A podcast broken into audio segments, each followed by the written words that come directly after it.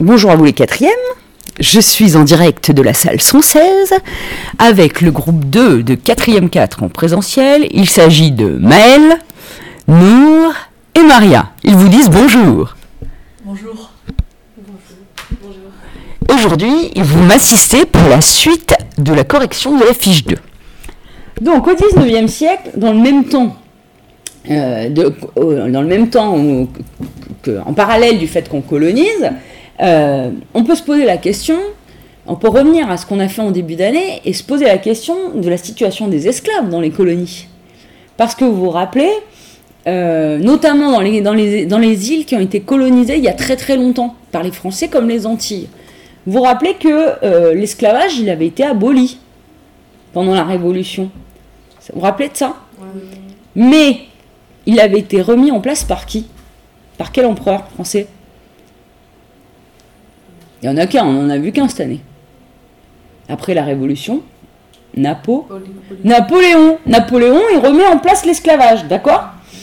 Et pourquoi il remet en place l'esclavage? Parce qu'en fait, c'est une main-d'œuvre gratuite et il se rend compte que bah, ils en ont besoin de cette main-d'œuvre.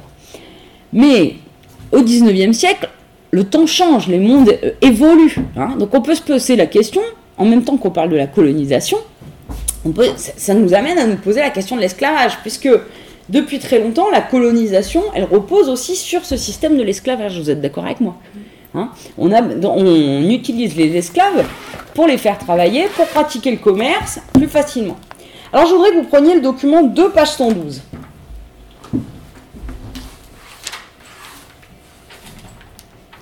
Sur ce document 2 page 112, c'est un texte. Je vous le lis. Voyons voir ce qu'il en est. Victor Schulcher, attention, j'y arrive, une figure de l'abolition de l'esclavage. Nulle part, les Noirs ne sont admis, admis dans la société des Blancs.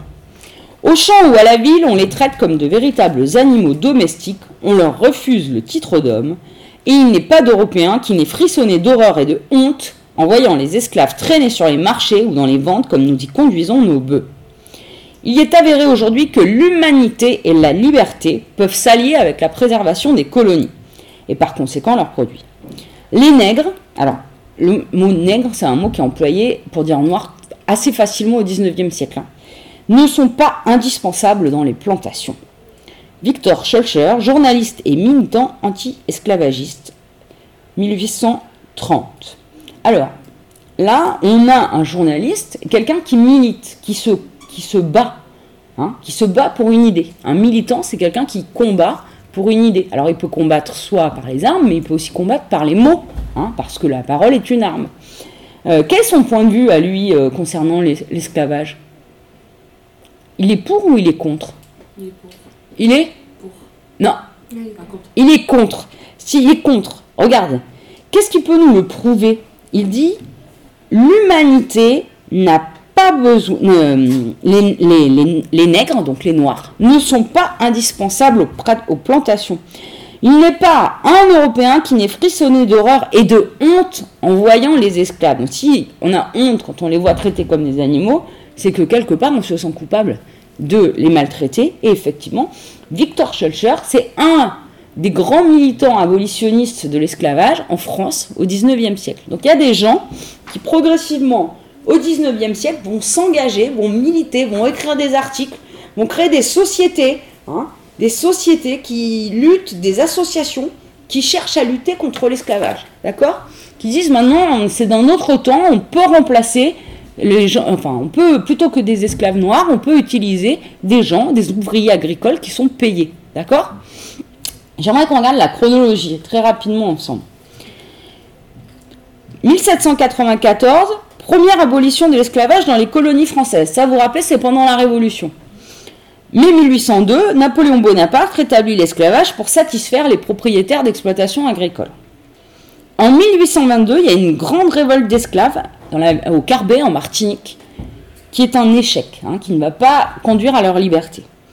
En 1833, un premier pays abolit l'esclavage, c'est le Royaume-Uni. Royaume-Uni. Donc, c'est bien la preuve que finalement, on peut fonctionner dans les colonies, sur les plantations, sans les esclaves, puisque les Anglais ont réussi à le faire, et que c'est un grand pays colonial. En 1834, création de la Société française pour l'abolition de l'esclavage. Donc la Société française pour l'abolition de l'esclavage, c'est une association en fait qui milite, qui se bat pour que l'esclavage soit aboli dans toutes les colonies françaises, soit interdit. Le 27 avril 1848, la Deuxième République abolit définitivement l'esclavage. Donc en 1848, finalement, après plusieurs années de réflexion, la France abolit l'esclavage dans les colonies. Et elle est abolie par un régime républicain, c'est-à-dire l'esclavage est aboli, il est aboli par un régime démocratique, d'accord, par la deuxième République. Ok, c'est bon pour vous? Donc finalement, au cours du 19e siècle, même si on colonise, hein, il y a un mouvement qui se fait en faveur euh, de l'abolition de l'esclavage. Alors je vous dicte quelques phrases. Grand B, l'abolition de l'esclavage. Grand B, l'abolition de l'esclavage. Quelques phrases rapides. On y va. Grand B, l'abolition de l'esclavage. Juste un, petit quelques mots là-dessus, quoi. Ça s'efface pas. Grand B, l'abolition de l'esclavage. L'abolition l'esclavage.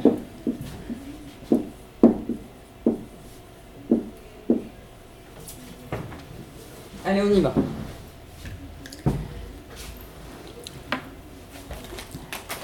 Alors, d'abord, avant d'abolir, juste, je vous le dis, euh, avant, avant que vous écriviez, avant d'abolir l'esclavage, dans un premier temps, on va abolir ce qu'on appelle la traite négrière. Est-ce que vous vous rappelez ce que c'est que la traite négrière? Quelle est la différence entre l'esclavage et la traite négrière? La traite, c'est le commerce des esclaves. D'accord? Donc en 1815, dans le même temps, hein, la traite négrière, commerce des esclaves, est définitivement interdite en Europe en 1815. Donc on commence par interdire de vendre des esclaves, vous comprenez? Et ensuite, donc, la traite négrière. La traite négrière. Entre parenthèses, c'est le commerce des esclaves. La traite négrière, entre parenthèses, le commerce des esclaves est définitivement interdite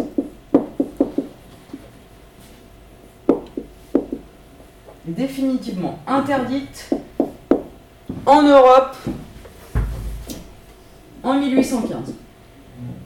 Donc on commence par une première étape. Peut y avoir toujours des esclaves, mais on, interdit d'en vendre. Donc à partir du moment où on interdit d'acheter et de vendre des esclaves, forcément ça va limiter l'esclavage. Hein ne reste que, j'ai envie de vous dire, que les anciens esclaves ou ceux qui naissent sur les plantations si on ne peut pas en acheter d'autres. Il faut. Alors, êtes Non, pas du tout. Si, c'est bon? Est définitivement interdite en Europe en 1815.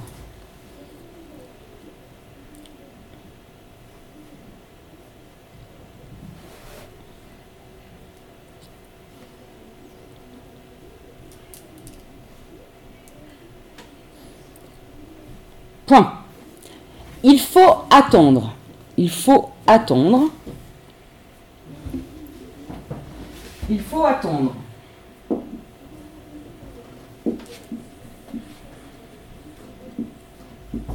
Il faut attendre l'engagement d'hommes comme Victor Schellcher.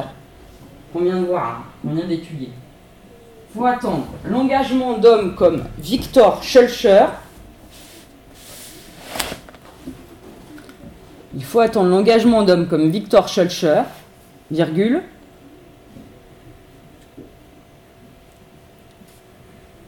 Il faut attendre l'engagement d'hommes comme Victor Schulcher, virgule.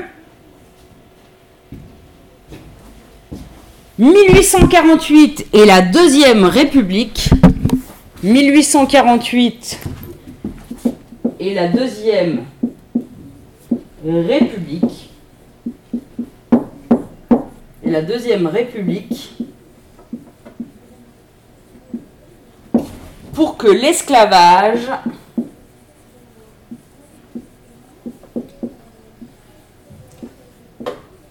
pour que l'esclavage soit définitivement aboli en France. pour que l'esclavage soit définitivement aboli en France. Pour que l'esclavage soit définitivement aboli en France. Ainsi que dans la plupart euh, des pays européens et leurs colonies. Pour que l'esclavage soit définitivement aboli en France. Cependant, hein, euh, voilà, on va s'arrêter là pour, euh, pour vous pour écrire. Ce qu'on peut noter, c'est que c'est pas parce que l'esclavage est aboli que dans les colonies, les gens vivent bien. hein. Donc en fait, les habitants des pays colonisés, ils continuent à avoir des conditions de vie qui sont quand même très difficiles. Ok? Ils continuent à avoir des conditions de vie qui sont euh, très difficiles. Alors ce que je vous propose justement, c'est pour terminer cette leçon, de s'intéresser à la vie dans les colonies en étudiant le cas euh, d'une importante colonie française. Et bah, quoi de mieux que prendre celle qui nous est encore le plus proche aujourd'hui, un pays qui nous est encore très proche, parce que c'est notre, euh, l'ancienne colonie avec laquelle on, par- on partage la plus forte histoire, mais aussi la histoire la plus émouvante et la plus difficile aussi, c'est l'Algérie. D'accord? Hein? Donc on va s'intéresser à l'Algérie. Donc dernière partie, hein, on va se demander dans cette leçon comment s'organise une société coloniale. En gros, à quoi ça ressemble à l'intérieur des colonies hein, Comment les gens vivent Alors je vais vous demander de prendre le document 1, page 118. vous demander de prendre le document 1, page 118.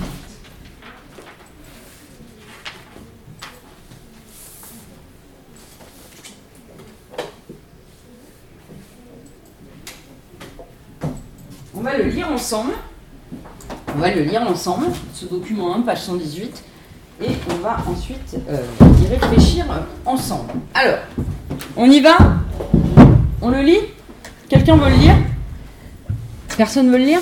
Nour Bien fort, hein Parce que euh, il faut que les copains euh, dans l'autre côté de l'autre du podcast ils t'entendent. hein. Allez, bien fort, Nour. La colonisation de l'Algérie s'accompagne de la confiscation d'une partie des terres appartenant aux populations locales au profit de l'État français et des colons. On estime qu'en 1919, les Algériens musulmans ont perdu le contrôle d'environ 7 millions d'hectares de terres agricoles. Nous avons réussi à travers mille obstacles 1000 obstacles, ouais. à implanter en Algérie de nombreux agriculteurs français. Les colons, dit-on, des privilèges, pourquoi non? N'a-t-on pas cherché à les attirer et à les retenir en Afrique par toutes sortes d'avantages? Exemption partielle de services militaires, exemption partielle d'impôts, voire même don gratuit de la terre. Alors, on présente ce document? On présente ce document ensemble? Ce document, il est écrit par qui? Bernard. Augustin Bernard. Qu'est-ce, qu'est-ce- quelle est sa fonction à, à Augustin Bernard?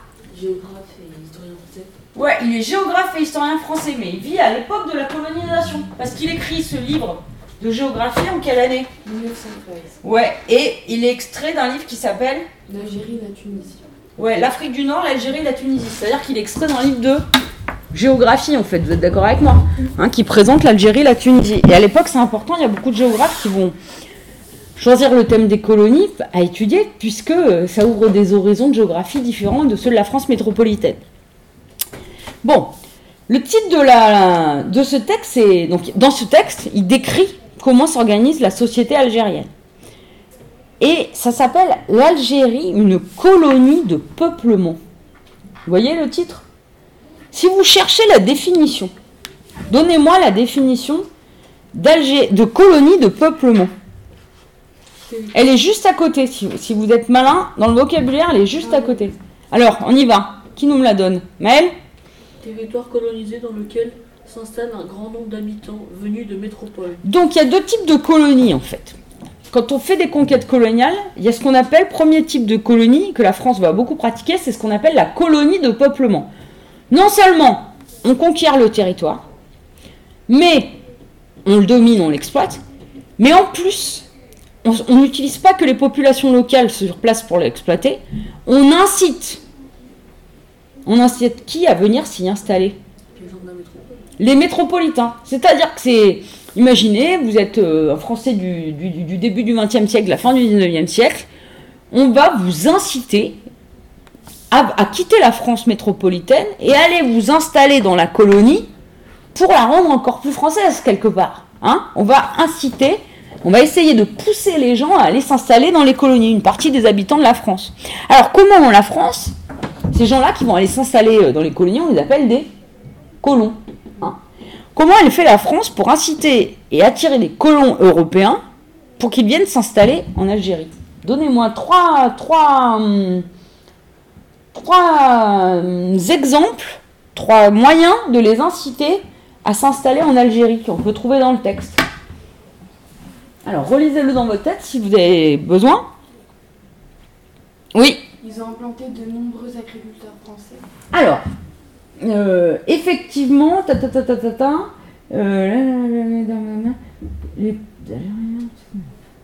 Alors, effectivement, on va inciter les agriculteurs, t'as raison, à aller s'installer en Algérie. Pourquoi y faire?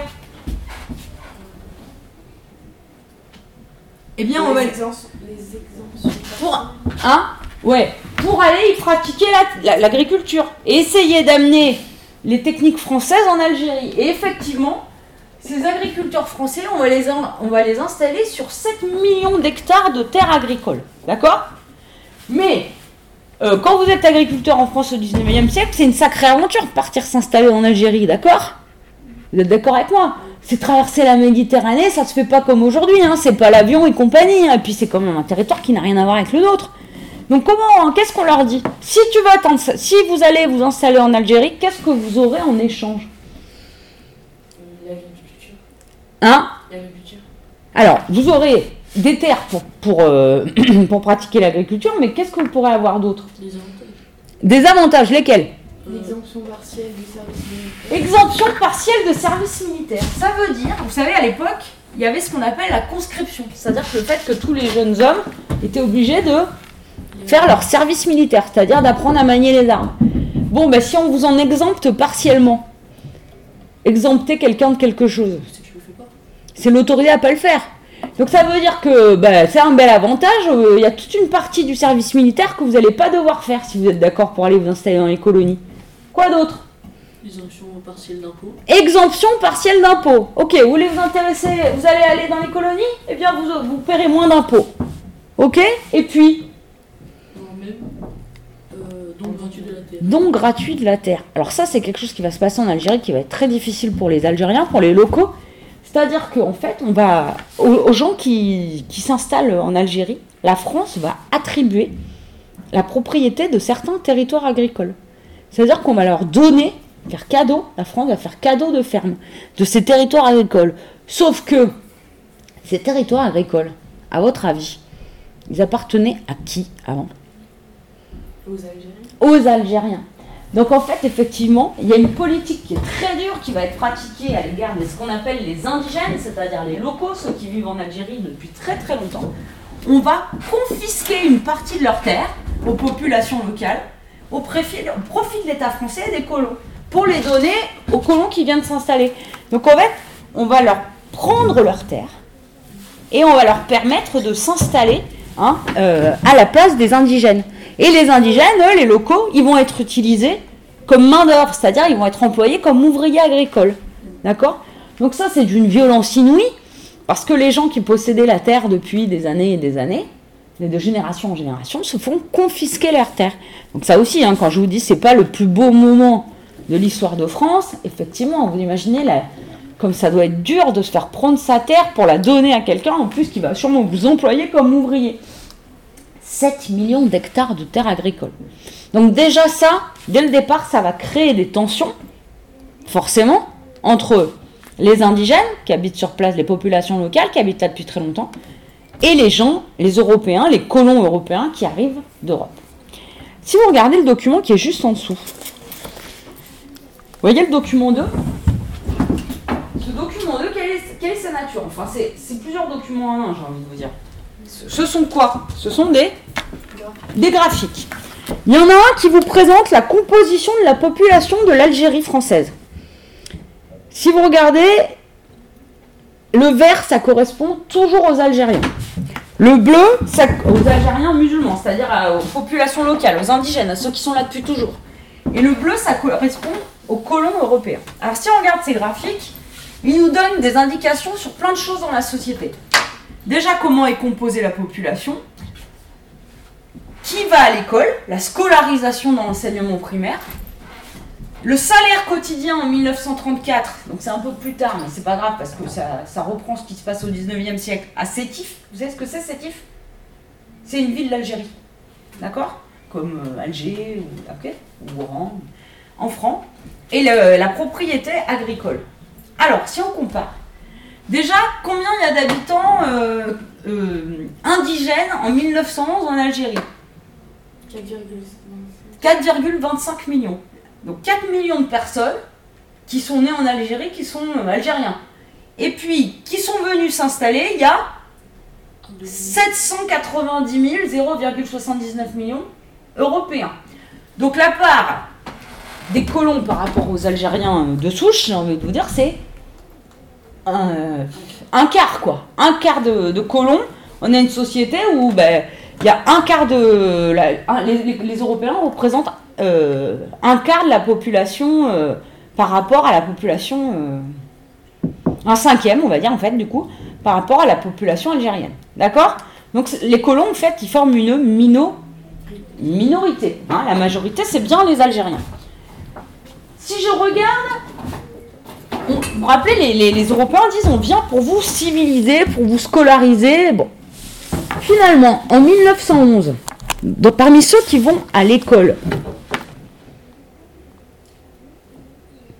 quelle est la... Là, c'est l'inverse. Ben oui, hein. Finalement, la population qui compte le moins, qui est minoritaire, c'est celle qui envoie le plus ses enfants à l'école. Hein, donc c'est majoritairement d'abord les enfants de colons qui vont à l'école. 114 000 enfants de vont à l'école. Contre seulement 40 000, c'est plus de, enfin c'est presque un quart quoi. Hein, c'est un peu plus d'un quart. Un tiers il y a un tiers d'enfants de- de- d'Algériens qui vont à l'école pour euh, euh, deux tiers de- d'Européens. Donc euh, l'idée de civilisation, elle est relativée parce qu'elle ne concerne pas tout le monde finalement. Vous comprenez? Si on comparait les salaires à Sétif en 1934, un tailleur de vigne algérien, il gagne 12 à 14 francs. Alors que celui qui fait le même métier mais qui vient d'Europe, il gagne 15. 24 francs. C'est-à-dire le, le double. Même chose pour un jardinier. 8 à 12 francs, 16 à 18 francs. Dernière chose, si on regarde la, propriété, le fait que les gens soient propriétaires, les Européens, ils possèdent 75% des terres contre 25% des Algériens, puisqu'on les a dépossédés de leurs terres. D'accord? Et en plus, les Européens, non, pardon, je dis n'importe quoi. Les Algériens, ils possèdent les trois quarts des terres. Les Français, les, colons français, ils, en possèdent un quart. C'est normal, ils sont quand même moins nombreux. Hein, vous êtes d'accord avec moi? Mais c'est à relativiser parce que quand on regarde la taille des exploitations algériennes, elles ne sont que de 17 hectares en moyenne, c'est-à-dire des petites exploitations agricoles. Par contre, qui c'est qui possède les plus grandes exploitations? Les colons, les Européens, hein, les colons, les Européens. Donc en fait, on est dans une- la société coloniale, on est d'accord que c'est une société qui est profondément... Comment vous pourriez la qualifier Cette société coloniale? Exploitatrice. Exploitatrice. Alors, elle exploite, c'est vrai, elle exploitatrice. Et entre les gens, entre les colons et les indigènes, qu'est-ce qui est criant. Ouais, il y a des inégalités terribles. Hein c'est une société qui est basée sur l'inégalité quand même, où les colons bénéficient un maximum de cette société, et où finalement les populations euh, locales, euh, indigènes, eh ben, elles bénéficient pas tant que ça de la colonisation. Hein Donc on va, les, on va les civiliser, on va leur apporter ci, on va leur apporter ça. Oui, enfin on les maintient quand même beaucoup dans une po- position de subalterne. Vous êtes d'accord avec moi hein? Vous êtes d'accord avec moi? Finalement, ils en bénéficient pas tant que ça. Et ça, malheureusement, euh, c'est inscrit dans la loi. J'aimerais que vous preniez le document 4, page 19. Euh, 119. Je dis n'importe quoi. Alors, je vous le lis. Je vous le lis. Le code de l'indigénat. L'indigénat, c'est un système de répression qui, sous prétexte de discipline, frappe l'indigène dans sa liberté, dans sa fortune, dans ses droits les plus essentiels. Un arrêté du gouverneur général, Vous savez, le gouverneur, c'est celui qui dirige la colonie. Peut arracher un indigène à sa famille, à sa tribu, le déporter dans de véritables bagnes, c'est-à-dire des camps de travaux forcés, ou simplement lui imposer une résidence déterminée avec interdiction d'en sortir. Un indigène musulman ne peut circuler en Algérie sans passeport régulier, c'est-à-dire à, l'intérieur du territoire, qui est le sien quand même. Pour punir des méfaits de ce genre, des peines de police, d'amende, d'emprisonnement sont prononcées légalement. L'indigène comparaît devant l'administrateur ou le maire, qui lui inflige le châtiment qui lui plaît. Une telle situation a engendré des abus vraiment scandaleux. Elle a créé dans l'âme indigène des sentiments de rancune et d'hostilité. Alors ça, c'est un extrait de journal dans lequel un journaliste qui s'appelle Gustave de Molinari explique comment fonctionne la société coloniale en 1909. Alors si vous regardez le vocabulaire, on va déjà se mettre d'accord sur le vocabulaire. Qu'est-ce que c'est la définition de indigène? Nom donné aux populations sur un territoire avant la colonisation. Donc l'indigène, c'est celui qui était là avant, c'est ce qu'on appelle les populations locales, c'est ceux qui étaient là avant. Donc en Algérie, par exemple, c'est les Algériens. D'accord? Les Algériens musulmans. Parce qu'ils sont majoritairement musulmans. Hein. Euh, c'est pareil euh, en Afrique équatoriale française en Afrique occidentale française. D'accord? En Indochine aussi. Vous comprenez? C'est le territoire qui est là euh, historiquement. La personne qui est là sur le territoire historiquement. Et en Algérie et dans les colonies, enfin notamment en Algérie, il est mis en place un texte qui s'appelle le Code de l'indigénat. Alors qui veut nous lire la définition, page 118 du Code de l'indigénat? Maël Bien fort ou Maria, comme tu veux. Allez, Maria. Bien fort, hein La première définition. Ouais, c'est la première. Ensemble de textes adoptés en 1881 en Algérie. Il, match- il maintient la- les populations colonisées dans un statut juridique inférieur.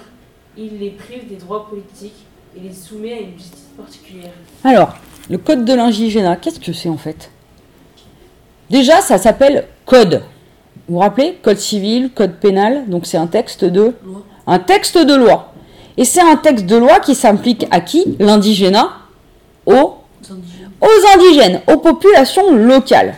Ce code de l'indigénat, il est mis en place en Algérie en 1881. Et on vous dit qu'il maintient les populations en situation d'infériorité. Alors qu'est-ce qui dans le texte là nous prouve que l'indigène, il est maintenu par le code de l'indigénat en situation d'infériorité par rapport aux Français, aux colons européens?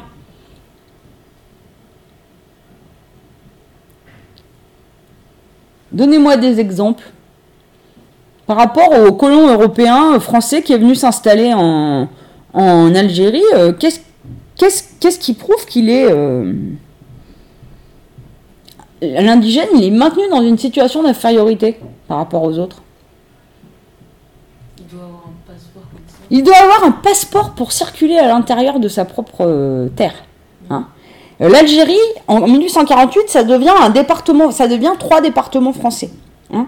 À la différence des autres colonies, elle, est inclue dans les départements français comme la Haute-Vienne ou ok? Donc ça veut dire que normalement, euh, ça fait partie du territoire français. Eh ben les indigènes, s'ils veulent circuler sur le territoire français, euh, sur le territoire algérien, ils ne peuvent pas se déplacer, par exemple, pour aller de Sétif à Alger sans un passeport qui leur permet de circuler. Donc ils sont pas ils en fait, qu'est-ce qu'ils perdent? Ils perdent ce qu'on appelle la liberté de circulation. Vous vous imaginez pas, vous, circuler entre Limoges et Bordeaux avec un passeport. D'accord? Donc ils sont privés de leur liberté de circulation. On peut les mettre dans des bagnes ou leur imposer de ne pas sortir de leur résidence. Là aussi, ils peuvent être emprisonnés sans jugement ou on peut les assigner à résidence. Pas de liberté de circulation. Ils peuvent avoir des... Alors si jamais ils circulent sans passeport, ils peuvent avoir des... De l'emprisonnement, l'indigène comparé devant le maire ou l'administrateur, c'est-à-dire qu'il passe pas en justice, lui, il n'a pas droit à la justice, hein, qui lui afflige le châtiment qui lui plaît, c'est-à-dire la, la peine qui lui plaît. Une telle situation a engendré des abus vraiment scandaleux. Donc en fait, tout simplement, l'indigène, dans la société coloniale, il n'a pas les mêmes droits politiques que le colon. D'accord? Euh, c'est ce qu'on appelle une, une colonie de, de- c'est ce qu'on appelle pardon une, société inégalitaire. C'est-à-dire que la donc cette, soci- cette société inégalitaire, forcément, qu'est-ce que ça va faire monter au bout d'un moment? Qu'est- Attention. Des tensions, des tensions terribles entre les indigènes et les colons, puisqu'elle est basée sur l'inégalité. S'il y avait eu une, inégali- une égalité totale, forcément qu'il n'y aurait pas eu de tension. Enfin, il y en aurait eu moins. Mais là, c'est une, soci- une société avec le code de l'indigénat qui maintient les populations locales dans un statut d'infériorité. Par exemple, l'Algérie devient un département français. Donc sous la Troisième République, les Algériens et sous la Quatrième peuvent participer aux élections. Mais, je vous donne un exemple, le vote d'un indigène, il compte deux fois moins que le vote d'un colon européen. Donc forcément, ils ont du mal à faire entendre leur voix. Et ces tensions, elles vont aboutir à quoi finalement? Dans les années euh, 1960, après la Seconde Guerre mondiale, qu'est-ce qu'ils vont réclamer au bout d'un moment les indigènes? Parce qu'ils en pourront, ils en pourront plus de cette situation des libertés et ils vont réclamer leur indépendance. Et ça aboutira à la décolonisation. Alors attention, hein, parmi les indigènes, il y a des populations qui ont bénéficié de la colonisation. Mais c'est une minorité. Par exemple, je vous donne un exemple. Moi, j'ai un, grand-oncle qui est algérien, qui a plus de 80 ans. Et euh, il était issu d'une famille où ils ont été à l'école. Il fait partie, vous savez, des, des 14% là, qui sont allés à l'école. Et euh, bah lui, il a beaucoup bénéficié, ça lui a permis de faire des études et tout. Mais il dit très bien que ça, c'est une minorité de population qui a bénéficié de ça. Et donc forcément, cette société inégalitaire, elle va conduire à des tensions, à des révoltes. Et elle va conduire à la décolonisation. Et ça se fera dans la violence. hein. Vous savez, on parle de la guerre d'Algérie dans les années 60. Ça se fera dans la violence. Et parce qu'en plus, lors des guerres mondiales, on va appeler les indigènes à combattre sous les drapeaux français. Hein, donc les Sénégalais, les, Algériens vont être des soldats au service de la France. Ok? Donc, on peut parler d'une société inégalitaire dans les colonies de peuplement. C'est-à-dire dans les colonies où les Français vont s'installer. Alors il y a des colonies qui ne sont pas du tout des colonies de peuplement parmi les colonies françaises. Il y a ce qu'on appelle des colonies d'exploitation. Les colonies d'exploitation, en fait, c'est juste des colonies où on s'implante, il n'y a pas de population française qui s'installe. Et euh, l'objectif, c'est juste de les exploiter en récupérant les plantes tropicales, les matières premières, et pour les ramener en métropole. Donc là, on prend juste les richesses. Mais dans les colonies de peuplement, c'est là encore une fois pas l'aspect le plus glorieux de l'histoire de France. Eh bien, on va maintenir les populations locales dans une situation d'infériorité et inégalitaire. C'est bon pour vous? Donc forcément, ça va créer des tensions et ça va amener à une décolonisation qui va souvent se passer dans la violence dans les années 1960. Alors on note la dernière partie de cette leçon. Grand 2, les sociétés coloniales au 19e siècle. Grand 2, les sociétés coloniales au 19e siècle. Je vous remercie parce que grâce à vous, on aura terminé et je pourrai po- poster ça pour les copains. Grand 2, les sociétés coloniales au 19e siècle. C'est vrai que c'est révoltant hein, quand on voit ça avec notre regard de, français du 21, du 21e siècle. Grand 2.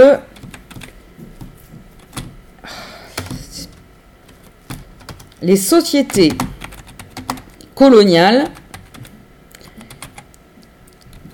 J'ai mis au 19e siècle. Mais on pourrait ajouter et au parce que ça s'est pas arrêté au 19e siècle.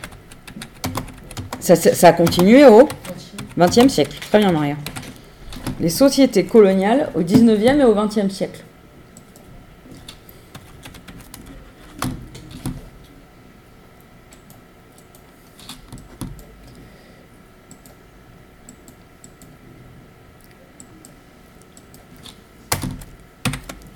Allez, on y va.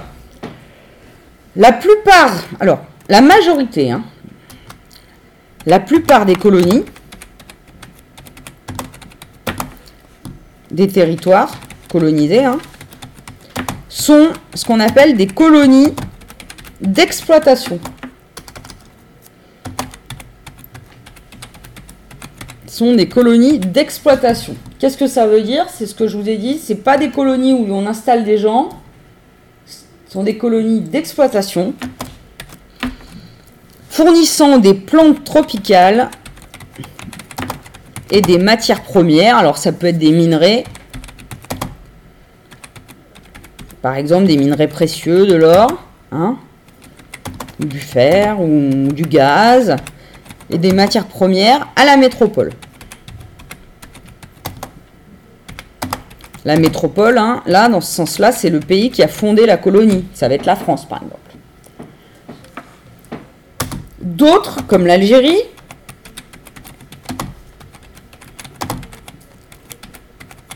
sont des colonies de peuplement.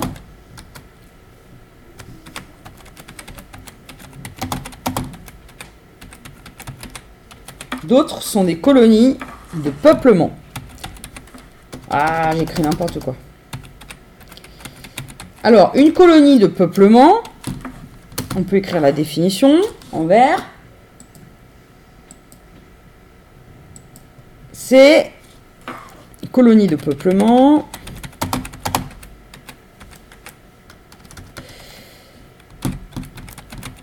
C'est un territoire colonisé dans laquelle s'installe, dans lequel, n'importe quoi, dans lequel s'installe un grand nombre d'habitants venus de métropole.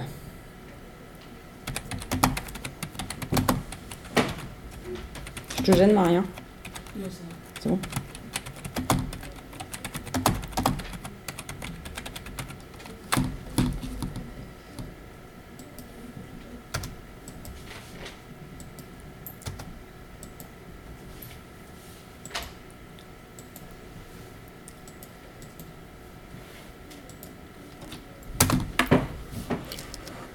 Dans les colonies françaises, alors enfin c'est en Algérie, hein.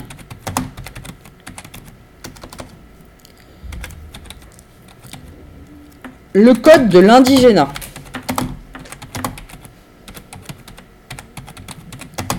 discrimine les indigènes. C'est bien une discrimination là, parce qu'on traite pas la personne de la même manière en raison de sa couleur de peau, de sa, culture, de sa religion.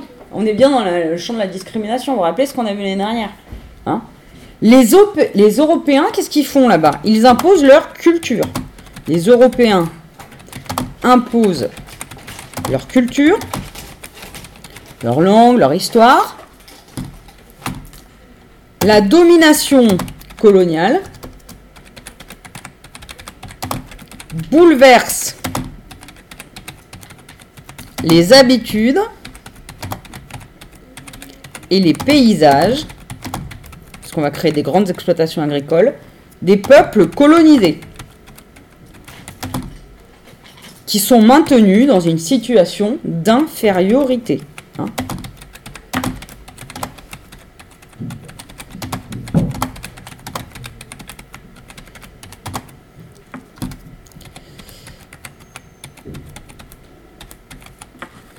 J'écris n'importe quoi. la domination coloniale bouleverse les, les habitudes et les paysages des peuples colonisés qui sont maintenus dans une situation d'infériorité.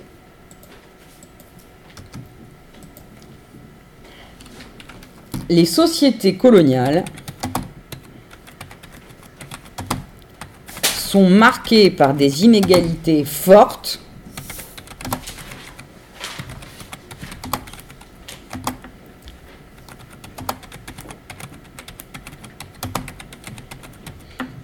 entre colons et indigènes.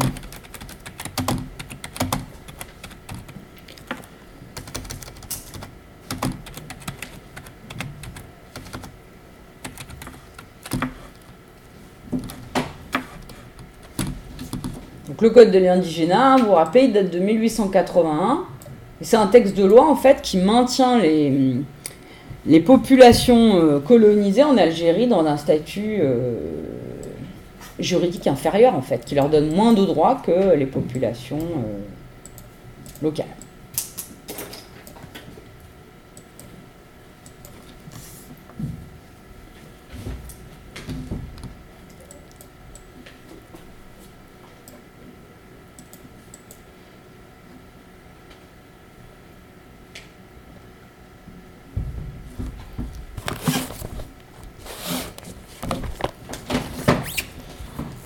Est-ce que c'est bon pour vous? Bah du coup, on a terminé la leçon. Vous avez été super efficace. Je coupe le podcast. Je dis au revoir les copains.